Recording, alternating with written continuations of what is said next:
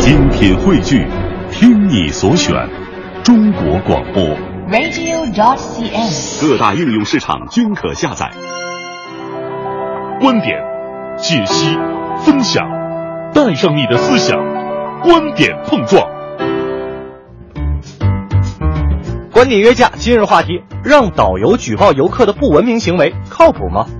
两部旅游新规在五月一号起实施，规定导游有权举报不文明的游客，经核实之后将纳入旅游者不文明旅游记录。有人点赞说这是完善法治，对于旅游市场的不文明行为起到了净化作用。也有人担忧，别看这小小的权利在有的人手里，就把它当成谋取利益的工具。您觉得让导游举报游客的不文明行为靠谱吗？评论员卢静和爱峰观点针锋相对，对这件事儿您怎么看？欢迎发送您的观点到微信“文艺之声”公众平台，观点约架等您说话。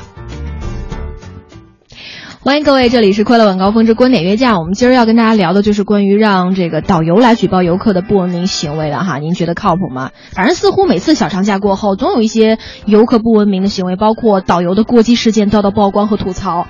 今儿这事儿缘起于五月一号，国家旅游局发布的《导游领队引导文明旅游规范》和这个旅行社行前说明规范是正式的实施了。两个文件在指导游客文明出行方面就明确指出说，导游还有领队有权通过向旅行社相关的这个主管部门举报游客的不文明行为，甚至可以把这个不文明的游客啊列入到黑名单儿。有人说，嗯，也挺好嘛，这个游客的不文明行为哈是该管管了。但也有人反映说，那如果碰到黑心导游以此要挟，那更不说不清楚了，对吧？所以这事儿哈，大家认为靠谱吗？两位评论员卢静和艾峰是观点针锋相对。我们首先有请卢静。二零一三年十月一号的时候，我国就正式实施了旅游法。现在国家旅游局又颁布《导游领队引导文明旅游规范》，将允许导游领队举报游客旅游当中的不文明行为。你看，连法律都不好使，禁止不了游客违反社会公德和公共秩序，一个行业标准就管得了吗？现在导游和游客之间的利益关系非常明显，一些价格低的，你以为少了俩零的团费，就逼着导游威逼利诱游客去购物，不然没有基础工资、没有各种保障的导游，一个人都吃不饱，就别说全家了。摆在眼前的利益交换的契机，难保有导游不动心。你孩子随地大小便了，好，我拍了，要我不举报，那你就去买三千块钱的玉吧。我不愿把导游想的那么龌龊，但这几天云南女导游骂游客的事儿虽然是个案，不还是闹得满城风雨吗？坏了导游行业的名声。寄托于个人道德操守的法律法规是不理性也缺乏公正性的。卢静的表达清晰明了，让导游来举报游客的不文明行为，这样的行业标准问题多多呀。但另外一位评论员艾峰就不这么认为了，有请他。我们这么多年来啊，已经形成了一种习惯性的思路，那就是游客是上帝，导游是妖怪，所以才总会在旅游的问题上去争论不休。那我们看现在的这两个规定呢，我们要注意哈，它讨论的前提是正规的旅行社提供的正规的服务。那如果您觉得那些所谓的一个无证的面包车拉着一群人搞一日游，然后除了购物啥也不干的，那这样的旅行社和导游正是工商、公安、旅游啊这些部门要直接打击的。如果一个连旅行社资质都没有的黑公司敢去举报游客，说我要把你拉入黑名单，这简直就是耗子吃了豹子胆。工商部门、旅游部门还有公安部门正在想法抓他呢，好小子还敢送上门！所以啊，对于正规的旅行社来说，对于正规的导游来说，威胁游客的可能性应该是微乎其微的。我们要相信导游，导游不是坏蛋，坏导游才是败类。我们不能妖魔化导游。嗯，艾峰老师的评论给了我们新的思路，说为什么会争论不休啊？关键就是你选择的是不是正规的旅行社和导游啊？但是卢静老师依然认为说这个导游和游客之间你存在利益关系啊，这样举报难免有失公允。有请卢静。为了避免少数不良导游的栽赃陷害或者是绑架要挟，必须有非利益关系的第三方的介入，对举证进行调查核实，才能够决定是否采信，才能通过有关执法部门对游客实施警告或处罚，管理成本就大大的增加了。与其这样，何必不直接让旅游景区的管理人员实施这个职责或者权利呢？也许有人说，导游直接对自己团里的游客进行监督举报更便捷，管理更有效。但实际上，这次出台的行业标准和旅游法也只能对严重违背社会公德、违反法律规范、影响恶劣、后果严重的游客进行举报核查。既然如此，那游客的恶劣行为得多张狂不堪呢？得多令人侧目厌恶啊！估计有些社会公德心的人都忍不了了。景区管理人员早该跳出来制止和处罚了，也不劳导游层层上报。另外，如何界定严重违背社会公德、违反法律规范、影响恶劣、后果严重呢？比如一个小孩子在公园随地小便，在有些导游妈妈那里看起来就是情有可原的，可是有些导游哥哥可能就觉得影响很恶劣吧。确实哈，怎么界定急需第三方的严查和核实？那你还不如把权力就交给景区人员来监督嘛。但另外一方哈，爱峰就这一观点也用详实的事实来反驳了。有请艾峰。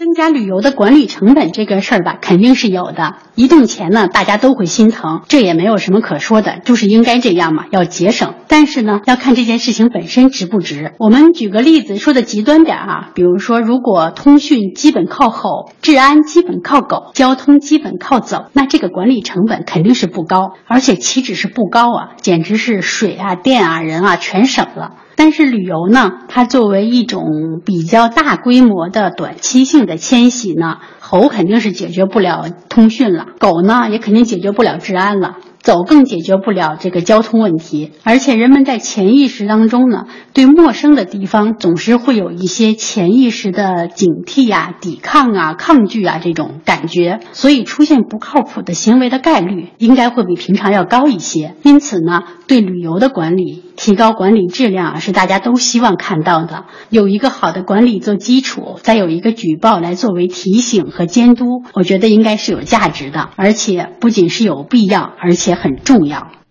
旅游去的大多都是陌生的地方哈，换位思考一下，出现不适应或者不文明哈，这个管理和举报相结合很有必要嘛。但是卢静老师还是坚持，什么叫严重的违反社会道德？界定太难了，那我们要怎么办呢？听听卢静老师的解读。我对游客不文明行为的减少是抱有乐观态度的。从数据上看，近年来黄金小长假各个景区的随处乱扔垃圾的数量就在不断的减少。从个人观察上来看呢，我发现越是年轻人，他们文明、健康、环保的旅游观念和行为就越突出。这都是媒体宣传和社会教育的良性效果。还有一些不文明行为的存在，可能有这样的原因吧。比如说，确实不了解公共生活领域的规范。我就见过有些上了年纪的大妈，她就没有排队的意识。比如说，有些公共设施和管理不到位，那有些景区的垃圾桶少得可怜，特别不好用。带盖的垃圾桶，你说是不是就不实用呢？比如说，人们有过客心理和从众心理，我可能没机会再来了，一定要把这块珊瑚带回家，或者是大家都爬上假山去照相，那我也要上。还有，比如说怕麻烦、怕占不着便宜的心理，光靠处罚是法不责众的，所以最终还是得在教育上下功夫，让人们有羞耻心，玩的要有自尊，还有管理的艺术。比如说湖北恩施，游客可以用一公斤垃圾换一张实景表演的门票，这多聪明的做法呀！所以我认为，与其举报处罚，不如多在管理和教育上下功夫。对，和这个举报处罚相比，有关部门你在教育上想出更聪明的做法，似乎才更得人心嘛。当然，同样，艾峰老师也关注到了社会公共道德界定的问题，是麻烦。那听他的建议吧。社会公德这个问题确实很让人头疼，界定也是一个非常麻烦的事情。比如说，甲地认为某种行为是无伤大雅的，但是放在乙地可能就会觉得伤风败俗。所以，让导游们提前去教育大家，让大家提前知道当地的一些情况，是一种礼貌呢，也是一种尊重。那在这样的基础上，再对游客进行监督和这种有举报的这种通道，我相信大家是能够理解的。还是那句话。游客不是上帝，导游也不是妖怪，大家一起出去就是一个团队，要互相尊重，也可以互相监督。嗯，两位评论员已经说出了他们各自的观点，大家伙有什么想法，可以继续的搜索微信“文艺之声”哈，在我们的平台上发表您的一些评论留言，无论是这个酸甜苦辣的，好的不好的一些经历都可以晒上来啊。嗯，这个我们来看一看大家的留言哈，Wow 就说了说。导游的素质要是高、公正就行，因为导游也是有口碑的。对呀，我们不能片面性的去考虑这个问题哈，多换位思考。没错，你看这个黑袋鼠哈，特别好玩，发来了很长一段话哈。他说，关于云南的导游哈，真心无法吐槽。我总结了一下，基本有三种：第一，开骂型儿。我在丽江，导游明确说，你要让我不痛快，我有一百种方法让你两天不痛快。特别狠。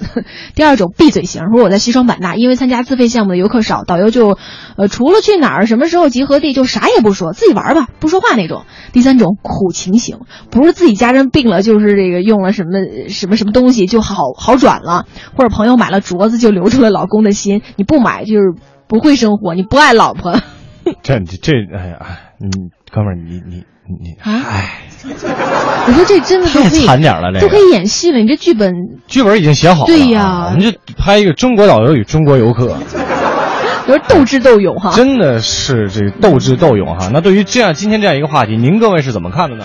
快乐晚高峰，两点之间快乐最短，半点之后，感谢各位回来继续收听我们的快乐晚高峰，我是刘乐。朋友们，大家好，我是五科。哎，感谢您之前半个小时的陪伴哈。嗯，接着来讨论一下我们今天跟您讨论这么样一个话题，就是是把游客的不文明行为这个监督权交给导游或者领队，您觉得靠谱吗？靠谱吗？反正我刚才我跟卢静老师的观点基本上是一致的。我觉得这里边还缺乏很多这个细节上的一个呃设想也好，或者说是办法也好。嗯这个东西我觉得是不太靠谱的一件事而且。这个行业标准，它五月一号才开始实施，嗯所以还需要再践行一段时间啊。没错没错呃，哈。我们看看朋友们的一些留言吧。这哎个一个小碗儿啊，一个小碗，对，对你说小碗没毛病。对谢谢啊，人家婉君的碗哈。嗨，我以为吃饭那碗。我说曾经去香港、澳门，在香港已经买过这个紫荆花，到澳门又让我们买，我们不买，导游就不让我们下车。